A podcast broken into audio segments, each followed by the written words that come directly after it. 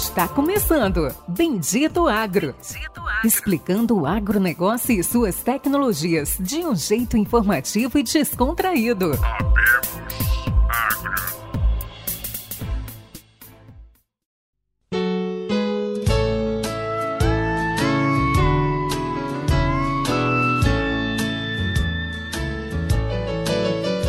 Sejam todos bem-vindos a mais um episódio do Bendito Agro, seu podcast de inovação conhecimento no agro. Hoje mais um episódio especial aí, acho que todos nós tá cansado de falar isso, mas todo episódio para nós é muito especial.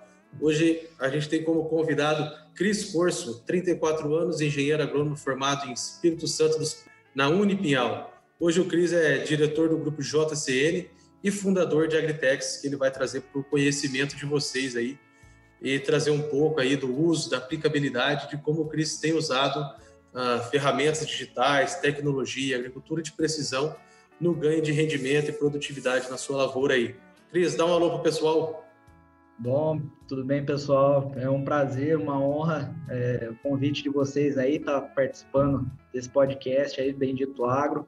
Vem fazendo muito sucesso aí no nosso meio, e esperamos realmente que, que continue a fazer esse sucesso e levar um pouco da visão do campo para todos os produtores, para todos os que tenham interesse aí em conhecer um pouco mais de tecnologias, da parte de produção e disso que a gente é tão apaixonado, né, que é levar alimento para o mundo. E não poderia faltar, como sempre, o nosso cofundador, co-host, com a barba, tá parecendo o Papai Noel desnutrido, Eli Cristi. Acho que Papai Noel desnutrido não, que eu já ganhei uns 5 quilos só esse ano, rapaz. É, casou, né, cara? E aí, pessoal? Tô casando. E aí, pessoal, e aí, nossos ouvintes, mais uma vez é um grande prazer estar aqui. Como diz o Luciano, todo convidado é especial, mas esse aqui realmente ele, a gente é um grande fã dele, que é um produtor que puxa, puxa a carroça da tecnologia mesmo. Então, fiquem com a gente. Esse vai ser um episódio fantástico. E tem muito a ensinar, principalmente para os nossos ouvintes produtores que querem começar a é, mexer com mais tecnologia, mexer com digital, entender o que está impactando, o que, por onde começa. Então fique aí com a gente, vai começar um episódio show.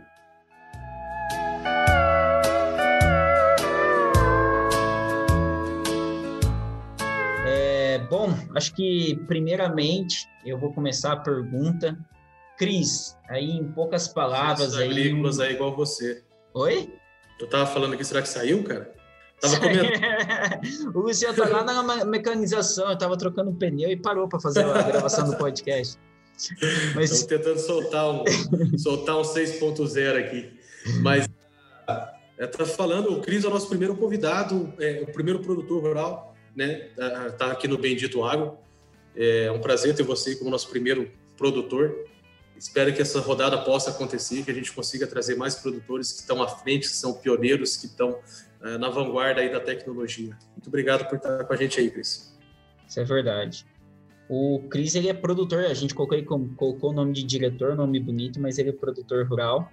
Mas, Cris, rapidão, em poucas palavras, eu acho que fala hoje quem que é o Cris Corso, o que, que o Cris Corso faz hoje, entendeu? Acho que antes de a gente começar todas as perguntas, quem não é fã de, de LinkedIn, é, explica para a gente aí, para os nossos ouvintes, quem que é o Cris Corso. Tá ótimo. Obrigado mais uma vez aí, Pérez. E esse negócio de cargo aí é uma coisa complicada, né? A gente que é do campo não, não se acostuma muito com isso, não. É, realmente é produtor, é aquele que, que arregaça as mangas aí, procura tá sempre aprendendo no dia a dia, né? É, você falou aí a questão de, de levar alguns conceitos, algumas coisas, mas a gente muito mais aprende do que pode ensinar qualquer coisa. Então, é, o Cris Curso é essa pessoa que, que é um apaixonado pelo agronegócio, né? A gente é, vem de uma família produtora, o Grupo JCN carrega o nome do meu avô, Josué Corso Neto, é, foi o fundador da empresa, né? Uma pessoa tem uma história muito bonita, é, começou vendendo frutas e verduras na feira e conseguiu adquirir sua primeira propriedade aí lá na década de 60. É, através disso, é, teve uma visão empreendedora muito interessante, migrou aqui do interior de São Paulo, comprou uma área no Mato Grosso do Sul, ali na região da Baús, né? E, e diante de toda essa visão, ele conseguiu, com pouco estudo, é, ir crescendo, é, levando pioneirismo na parte da cotonicultura, investindo em altas tecnologias, né, como uma algodoeira das mais modernas aí na, na década de 90 também, 97, para ser exato, ali em Chapadão Sul. Então, diante disso, a família toda é, seguindo nessa linha da agricultura, né, se apaixonando por tudo o que a gente convive no dia a dia, que é essa, essa arte de plantar e colher e alimentar o mundo, é, com o falecimento do meu avô de maneira muito repentina, em 2008, é, o meu primo já trabalhava com ele e eu vinha me preparando né, na, na faculdade, estava no último ano, acabei entrando aí é, de uma maneira muito antecipada, mas realmente, assim, eu já, já estava em algo que, que me trazia é, muito prazer, uma paixão. Eu falo que quando a gente trabalha em algo que a gente gosta, não é um trabalho, né? É um hobby e diante de tudo isso e das dificuldades que a gente tem né, na parte de produção, uma indústria a céu aberto, é, buscando a cada dia trazer novas tecnologias, ferramentas que possam auxiliar na gestão, é, questão sempre muito aliado à sustentabilidade, né? Eu acho que é uma,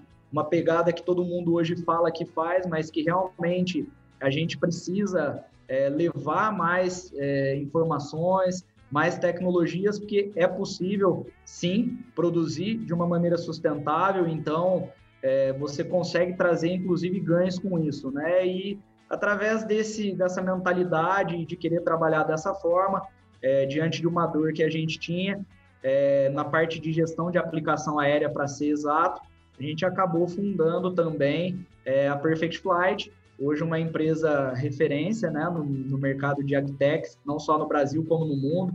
Atingimos na semana passada aí 10 milhões de hectares digitalizados e o que nos coloca entre as 10 maiores agtechs em área no mundo e o maior banco de dados da aplicação aérea mundial. Então, é motivo de muito orgulho conseguir, né, é, diante de uma necessidade, transformar em um, em um modelo de negócio e levar mais uma ferramenta aí que pode ajudar os produtores é, agora também fora do país, atingindo já a América Latina e daqui a pouquinho nos Estados Unidos, Europa, Ásia e Oceania. Maravilha, show de bola. É, o Cris, explica um pouco aí para quem está tá nos ouvindo, para os produtores, filho de produtor, até para quem é do comercial, para todo mundo que está nos ouvindo aí. É, quando você assumiu, mais ou menos assim, como era o cenário é, como vinha tocando o grupo, o que, que tinha de, de, inovação, de transformação, de tecnologia, uh, onde que você sentiu essa necessidade, como que você começou. Eu acho que o principal, um dos principais objetivos desse episódio hoje é que quem está nos ouvindo entenda como que começou essa transformação digital dentro do grupo é, JCN, por que lado você partiu e por que você fez isso. Bom, ótima pergunta, Pérez. E é como eu falei, né? É, a gente já, já vinha de um histórico, por mais que, que era uma pessoa é, com mais idade, mas era de muita visão. E essa tecnologia, ela sempre foi alta desde o início, né? Independente do que a gente hoje tem como uma tecnologia, como é, uma, uma questão 4.0 em si, mas o investimento nas melhores máquinas que o mercado possuía na época, né?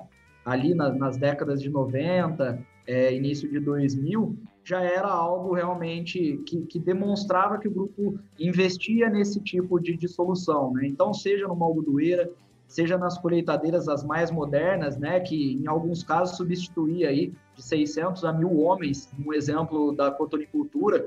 Então, tudo isso é, já vinha é, da, do trabalho do meu avô e da mentalidade que ele tinha é, em levar uma agricultura sempre com o que havia de mais moderno.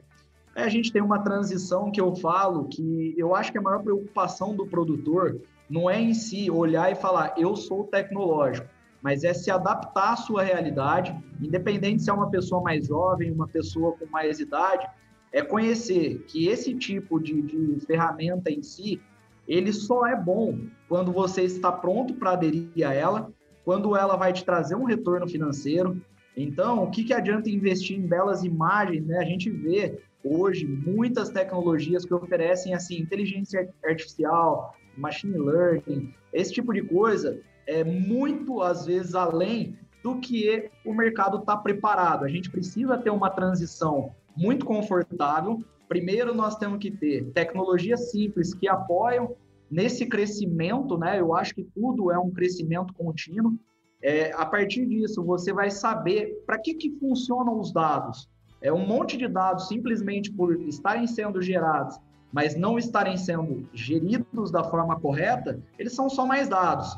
A partir do momento que a gente consegue ter a consciência de que a união de vários dados, de ferramentas diferentes, eles vão trazer tomadas de decisões mais assertivas, você consequentemente vai conseguir ter ganhos de produtividade, redução de custo, atrelados à sustentabilidade. A partir disso, você começa sim a trabalhar um banco de dados específicos, a criar uma inteligência artificial onde pode te, te dizer aqui você aplica, não aplica, qual a melhor variedade, qual o melhor defensivo para esse tipo de, de praga ou para determinado momento. Isso é o sonho, é o que a gente espera, né? Tendo uma empresa de tecnologia ou aderindo a uma empresa. Então, muitas vezes, é melhor você ter um projeto e fazer um piloto dentro da sua propriedade, que seja com uma ou duas ferramentas já validadas, mas que você possa acompanhar, ter uma visão crítica e realmente avaliar o custo-benefício disso, é, tudo no que você pode se adaptar. Você tem uma equipe técnica que vai estar tá olhando isso? Tenho, ok. Quanto essa equipe técnica pode trazer de visão, de rendimento, de, de aperfeiçoamento disso? É, tudo isso tem que ser levado em conta. E tem pessoas, produtores, às vezes, pequenos e médios, que fazem as coisas muito bem feitas, não tem, às vezes, uma pessoa específica da tecnologia no campo, e que aí ela precisa realmente ter uma calma, é uma paciência de conseguir, no seu tempo, aderir, é, entender como funciona essa tecnologia, porque simplesmente tecnologia para falar que está usando eu acho que é uma perda de tempo, uma perda de dinheiro e muitas vezes acaba queimando boas tecnologias por não ter alguém que consiga executá-las.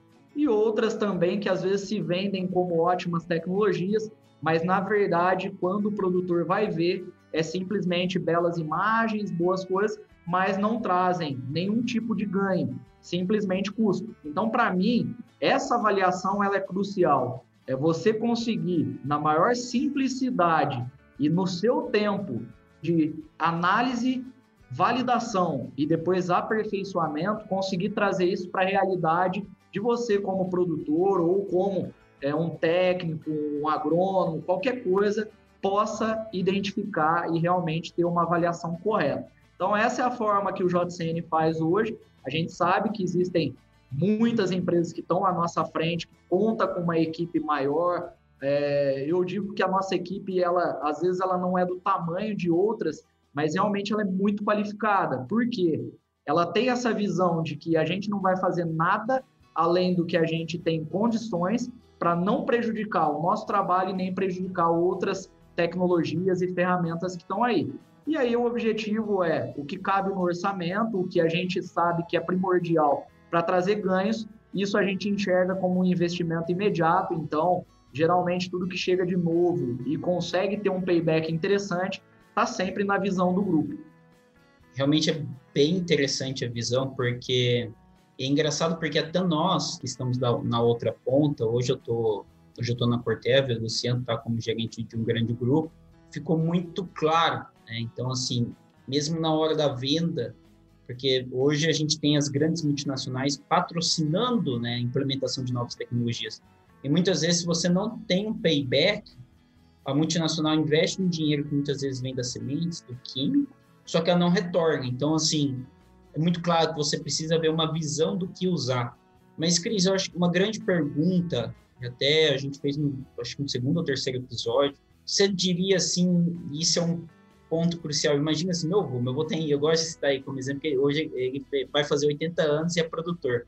É, talvez ele não, mas meu pai, por onde começar? Qual que seria, acho que você acredita que seria o primeiro passo?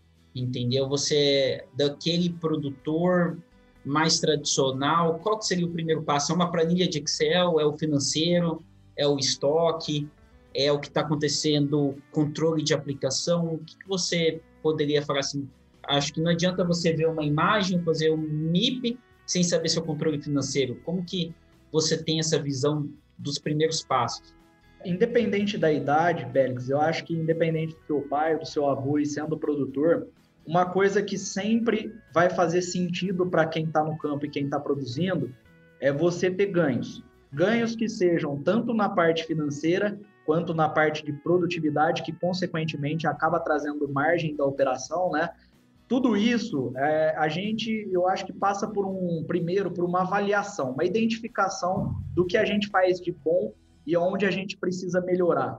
Isso aí não precisa de muito, não precisa de nenhuma tecnologia para conseguir identificar, né? Então, onde está o meu maior gargalo? Onde aquela torneira está aberta? E foi assim que surgiu a Perfect Flight, onde a gente não tinha nenhum tipo de gestão, nenhum tipo de rastreabilidade, e era algo que a gente enxergava que em momentos trazia eficiência, em momentos a gente sentia que não estava tendo o resultado que a gente pagava e esperava ter. Então, é, para cada um dos clientes, para cada um dos produtores, os pontos fortes e fracos sempre vão determinar isso.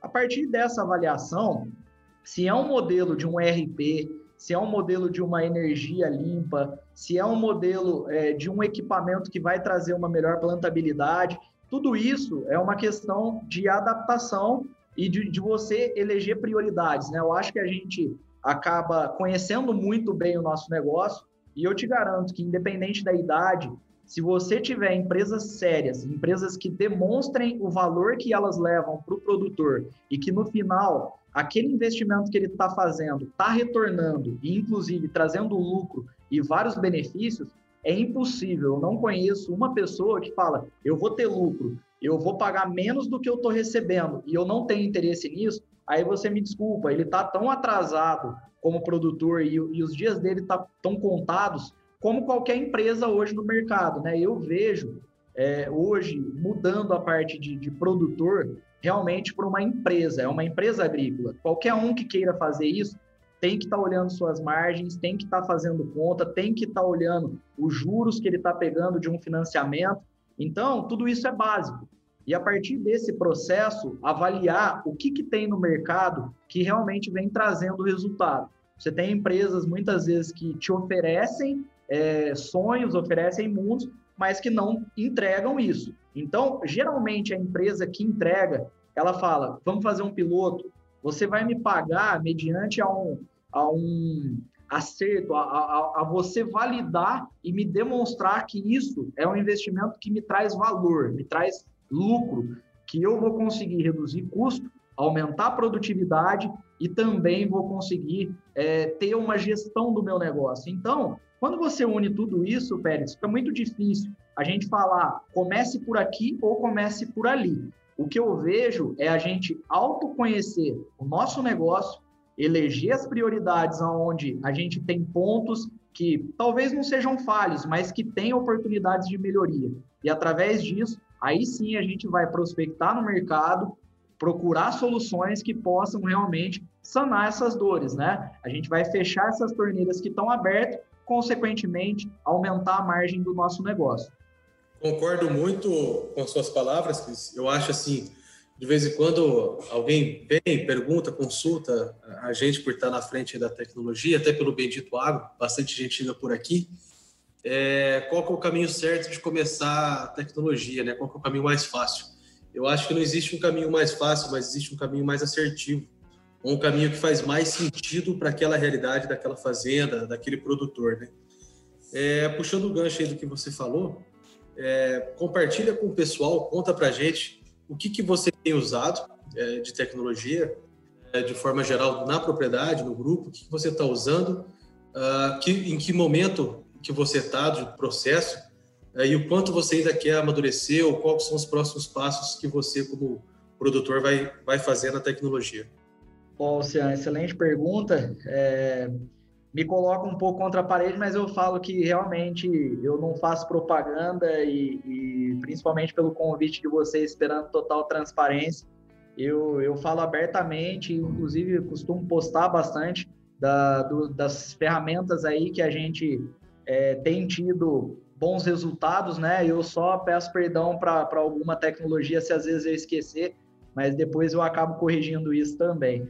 A gente tem, é, como eu falei, né, é, prioridades, a gente tem é, testes com algumas tecnologias que a gente acredita que possa no futuro trazer essa relação de custo-benefício, né? É, a gente fica de olho em tecnologias não só no Brasil como de fora, apesar de saber que para nossa realidade, né, do campo e, e, da produção aqui muito diferente, às vezes de outros países, é, a gente consegue se adaptar muito mais rápido ao que a gente tem aqui. É, só para começar hoje um pouquinho do que a gente utiliza, a gente tem é, Precision Planting e estamos bastante contente com a melhoria na plantabilidade, uma coisa que, que a gente dentro do grupo JCN acredita demais, é não só na quantidade de plantas é, por hectare aí, mas sim na distribuição dessas plantas. Então a gente teve assim uma melhoria gigantesca, principalmente na cultura do algodão, a gente tinha muito problema, às vezes, de falha em, em, alguma, em alguns instantes, plantas duplas, às vezes até triplas, né? E a gente conseguiu corrigir muito isso. E, e hoje a gente tem, assim, é, tido ótimos retornos, né? Eu acho que é, tem a parte do investimento inicial, mas realmente você acaba também é, diminuindo bastante os arremates, então é, é, algo que você reduz o custo na, na, na compra da semente, né? Antigamente para se ter uma ideia, a gente fazia cálculo aí em cima de 7% a mais de compra de semente por conta desses arremates. Hoje a gente já trouxe esse número para 2%. É, a gente tem aí é, tecnologias que, que já foram testadas, algumas a gente continua, outra por problemas de negociação. Realmente a gente acredita que o valor está um pouquinho é, acima daquilo, mas eu nem vou citar quais a gente trabalha hoje ainda ou não, mas sim que eu acredito na tecnologia e que ela faz sentido para o produtor, tá? A gente tem Soliftech, é, o Field View mesmo, é, a gente gosta muito da tecnologia da, da Singenta Digital, né? O antigo Strider, que todo o manejo de pragas a gente consegue estar tá integrado junto à Perfect Flight, então a gente faz esse manejo e consegue fazer algumas aplicações aí é, direcionadas, né? Dentro da, da Granular também, a gente acredita em muitos benefícios que ela vem se adaptando à realidade brasileira, com algumas é, questões bem pontuais aí, né? Eu acho que a parte principalmente de, de aplicação aí de, de herbicidas localizados tem mais usabilidade em algumas regiões é, no Brasil do que outras. E também acredito que que a gente tem algumas outras tecnologias aí com relação à energia fotovoltaica, algo que eu acredito bastante, acho que tem é, incentivos, tá? E realmente o payback é muito interessante. A gente investiu há uns três anos e hoje a gente vem vem tendo ótimos resultados, ótimos mesmo. O payback inicial era de seis anos, hoje a gente acredita que com quatro anos e meio já vai ter pago essa conta, né? Me desculpa, eu, eu falei também da Granular, mas também tem a tecnologia digital da Basto, que traz alguns pontos aí, até voltando um pouquinho, né, Pélix? Acabei é, invertendo um pouquinho as, as histórias aí, mas eu acho que o pessoal que conhece as tecnologias, depois, você puder até citar um pouquinho mais do trabalho de vocês, eu acho que, que é importante. A gente vem é, caminhando com bastante olho para isso, e aí eu acho que a questão de IRP, né? Hoje, sistemas integrados, é, hoje a gente utiliza o SAP Business One, e a ideia de todas essas ferramentas que a gente é, acaba utilizando e outras que a gente vem mantendo o olho e um, e um histórico aí, né, de, de acompanhamento próximo, a ideia é que a gente consiga integrar tudo isso a base de dados ela se cruze e a gente consiga, através de informações rápidas e precisas, tomar a melhor decisão, né? Aliando, então, estações climáticas com determinado tipo de operação, determinada telemetria, e aí no futuro, claro, é, esperando que esses modelos e essas ferramentas tragam algum modelo de predição em cima das escolhas das melhores variedades, das melhores adubações, e, e coloque tudo isso é, de uma forma que o produtor tenha ganhos e ganhos com agilidade, realmente impactando nessa parte de margem no bolso no final da história, né? Eu vou, quero fazer um comentário aqui, só queria dizer que o, o Chris Corser simplesmente comentou todas as grandes empresas, de todas as multinacionais, eu acho que ele falou assim, não vou deixar ninguém de fora, senão alguém vai ficar chateado. Amanhã algum diretor vai falar assim, putz, esqueci da base, daí, pô, assim... eu, eu, fiquei imaginando, ele falou assim, ele esqueceu da base, daí voltou, ele falou, não, tem a base que é extremamente importante. Fez, não, e um diretor da base, da Corteva, da Bayer, da Singenta, vai ligar pro Cris amanhã. Quando eu vi o episódio. É, vocês me colocam numa enrascada, geralmente as perguntas são mais pontuais, né? O que você utiliza para isso? Aí a gente vai, então tá ali no, no calor do negócio. Quando vocês me perguntam todas as que a gente utiliza, eu, eu fiquei só pensando assim, qual que a Perfect Fight tem parceria? Daí foi uma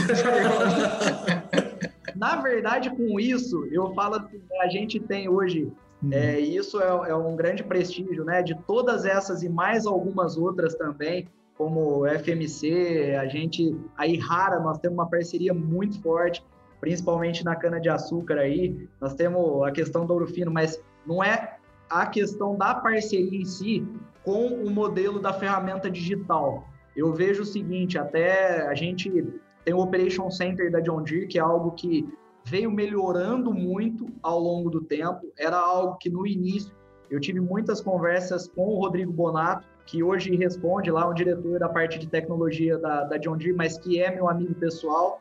E no início, a abertura que eles davam para críticas construtivas foi muito bacana. E isso aconteceu com todas essas outras é, ferramentas que a gente citou aqui dessas multinacionais, porque geralmente essas ferramentas elas estão em outros países com outras realidades, então tem clima que pesa, tem tipo de solo que pesa, e você se adaptar a uma cultura e um modelo de produção diferente, acaba tendo que ter várias e várias mudanças.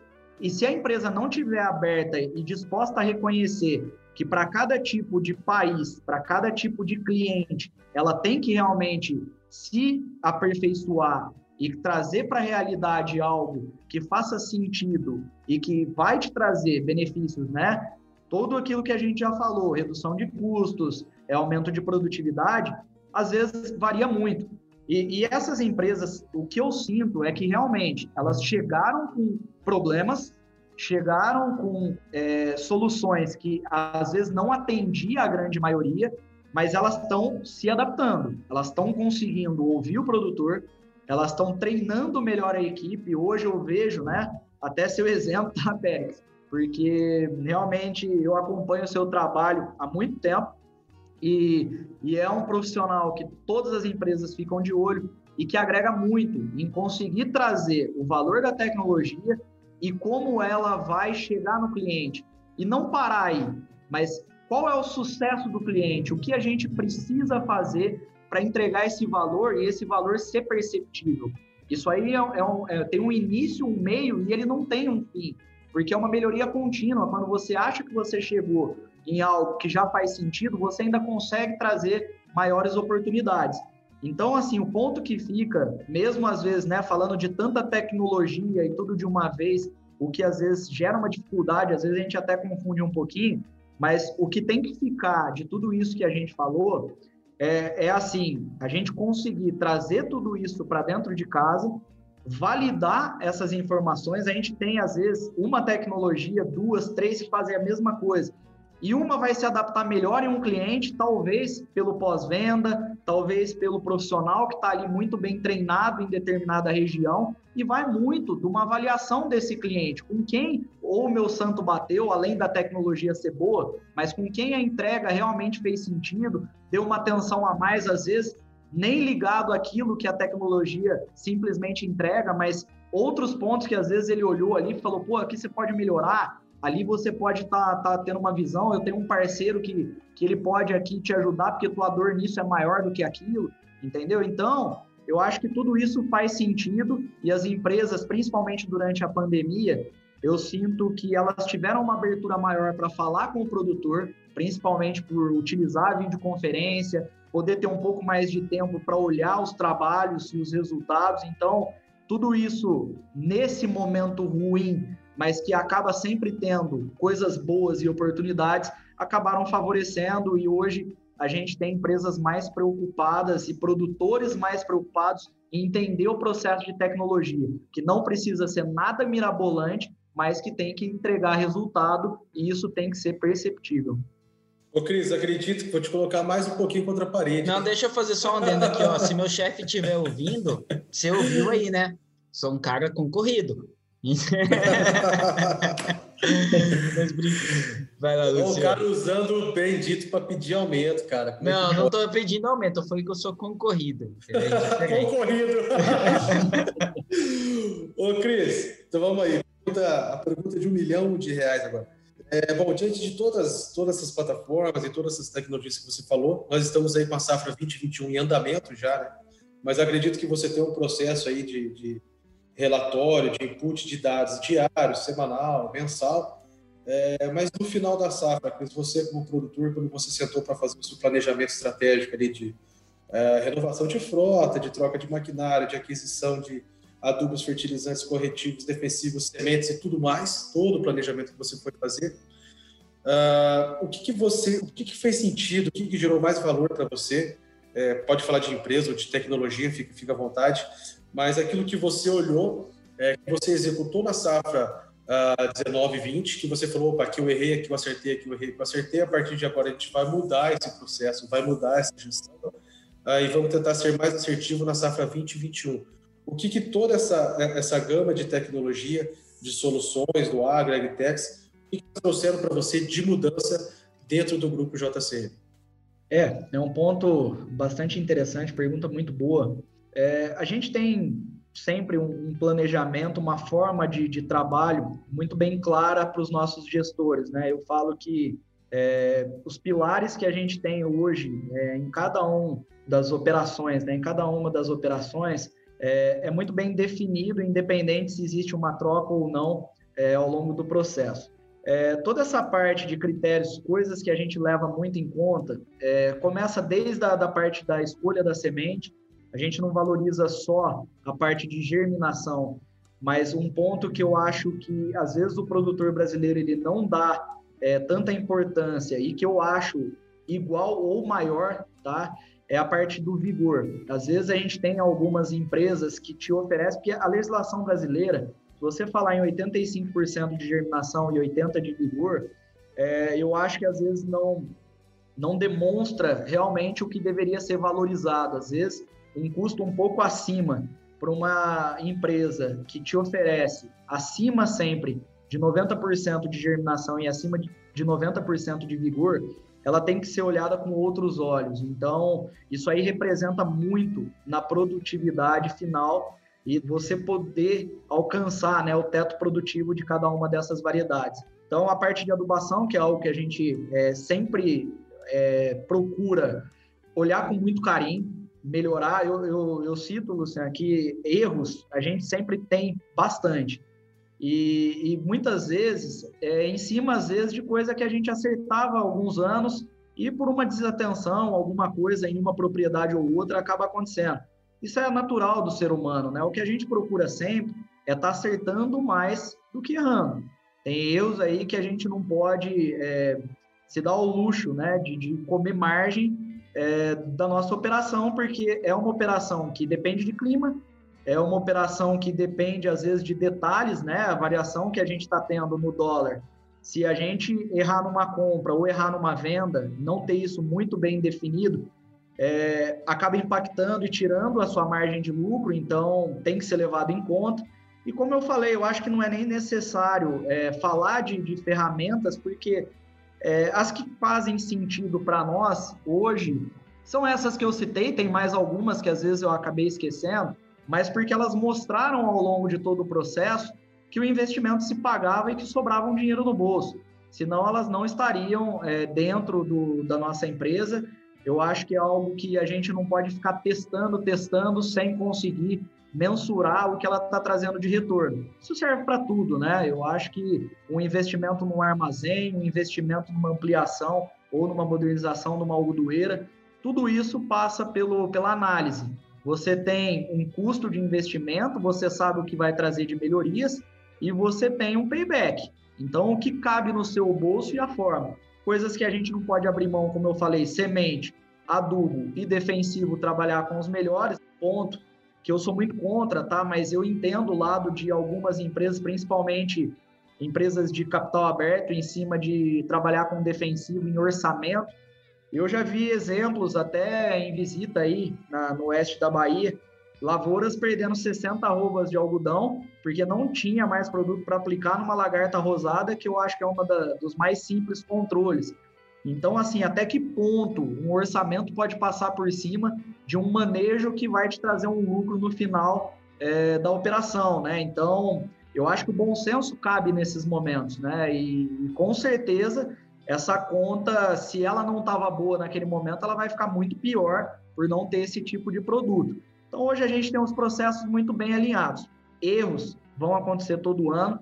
O que a gente procura realmente conscientizar, e a gente conta muito com uma equipe qualificada, onde a gente busca treinamentos, a gente busca é, valorizar todo esse trabalho, porque quem derrama o suor, quem está lá na linha de frente, são os nossos profissionais, os nossos colaboradores. Então, a gente tem uma distribuição do lucro num PPR, a gente tem algumas metas traçadas, mas eles têm esse benefício de um poder cobrar o outro de uma maneira é, muito produtiva, mas olhando erros que costumam acontecer e que a gente corrige, eles não podem voltar a acontecer. Podem ser novos erros, coisas que ali acabaram passando batido. Mas hoje a gente tem esse fiscal, que é o nosso colaborador, que ele que está ali olhando e acompanhando a atividade no dia a dia, ele consegue é, instruir, às vezes, o colega, às vezes uma pessoa, um novato, alguma coisa, e demonstrar que cada uma daquelas atitudes, cada uma daquelas operações, se estão trazendo uma melhoria e, consequentemente, um lucro, uma margem para a empresa no final, eles vão receber por isso também. Então, essa política da meritocracia e de valorização dos nossos profissionais, muitas vezes um treinamento que a gente abre, por exemplo, para um operador, mas ele vai entender um pouco da parte de, de um eletricista ou de uma mecanização. Às vezes o sonho dele era aquilo. E para nós, não importa se ele vai treinar, vai se tornar um profissional melhor e vai sair. A parte de outra atividade, o que importa para nós é que a gente vai estar tá treinando um profissional melhor para o mundo. E eu acho que a consciência de quem hoje trabalha com produção agrícola ou qualquer tipo de, de indústria ou qualquer tipo de comércio é você conseguir valorizar, transformar pessoas melhores, cuidar da sociedade e tudo isso eu acho que também tem que ter uma visão para o nosso meio ambiente. A gente tem algumas leis, algumas coisas complicadas, mas a gente tem que pensar nas futuras gerações. E é possível caminhar com todos, todos esses itens que eu citei de uma forma que traga lucro. A gente vem tendo resultados acompanhando empresas aí, não são só mega e grandes, não médios produtores, pequenos produtores, que conseguem fazer isso de uma forma muito boa, que realmente é, é assim, é digno de, de reconhecimento, porque é simplesmente buscar conhecimento, buscar se adaptar da melhor forma possível no seu tempo e, consequentemente, você fazer uma produção sustentável e que é possível, sim, é, não olhar mais para o hectare. O professor Marcos Fava fala muito disso. A gente está passando para uma parte de tecnologia 4.0, que daqui a pouco a gente não está olhando hectare, a gente está olhando metro quadrado. E isso, a gente conseguir acompanhar cada vez mais nosso plantio, a nossa semente, a nossa adubação, o nosso defensivo e as tecnologias que vêm agregado nisso tudo, nos maquinários, é, nos nossos armazéns, nas telemetrias, tudo isso é, é possível, deve ser adaptado, claro, tudo no seu tempo, no que cabe no seu orçamento, que vai trazer um retorno. Então, eu acho que essa é uma mensagem que fica e que, que tem que ser muito debatida, é, discutida entre os produtores. A gente tem que se aproximar mais, trocar ideia do que é bom, daquilo que precisa melhorar. É, eu acho que tudo isso vai fazer muito sentido e vai trazer muitos benefícios para todo o agro, não só no Brasil, como no mundo. É fantástico, acho que. Muito bom. Uma aula, ó, para os nossos ouvintes, foi uma aula, prestem atenção, entendeu? Então, como a gente brinca de vez em quando, a gente tem algumas, algumas entrevistas que são quase uma pós-graduação. Queria Mas, só comentar essa, o, o, que o Cris falou, só é, é, essa parte aí de que você já presenciou, né, infestações ali altas, uh, e você tem os profissionais competentes e qualificados para suprir aquilo ali, eles não poderem, uh, por não poder fugir de, de, um planejamento, não poder fugir daquilo que está orçado. Uh, eu já presenciei também, lá dentro, de fora, a gente vê isso constantemente, acho que é uma dor aí de quem é de grande grupo está tá nos ouvindo, da, da parte engessada aí do processo de poder tomar uma, uma tomada de decisão diferente daquilo que foi planejado. Realmente é uma, é uma dor dos, dos grandes grupos, grupos de, de investidores aí. É, de vez em quando aí numa rodinha aí no, num boteco e a gente escuta algumas histórias cabulosas aí que aconteceram por causa disso. E é lamentável porque a tomada de decisão a velocidade de dados, informações que a gente tem na mão hoje, é, dá para fazer um planejamento por dia, se tivéssemos tempo. É, infelizmente, isso não acontece.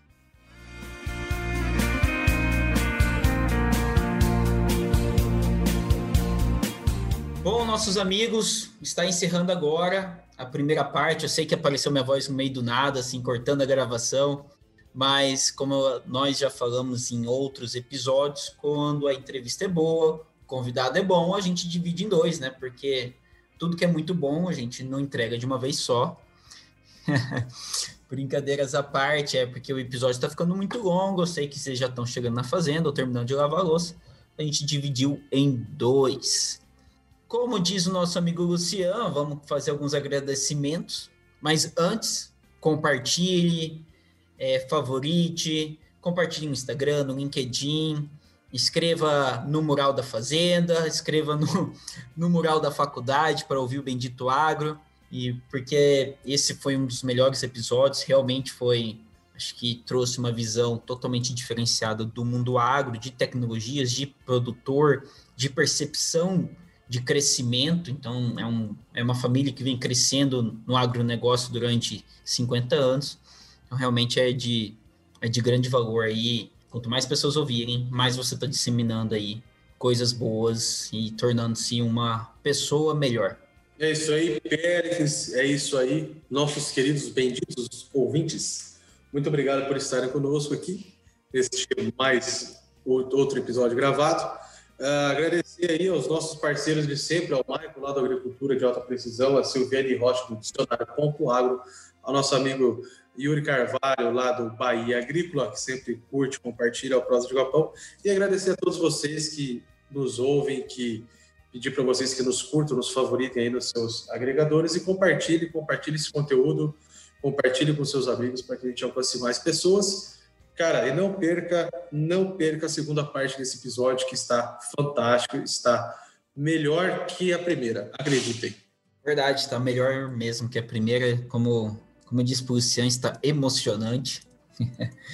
então, obrigado a todos e até o próximo episódio. Abraços!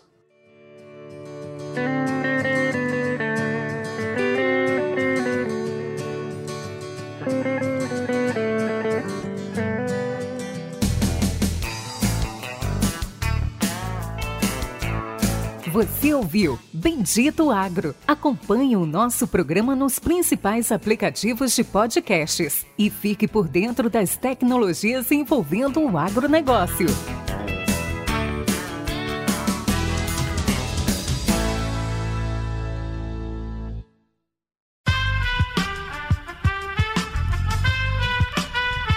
Esse podcast foi editado por Aerolitos Edição Inteligente.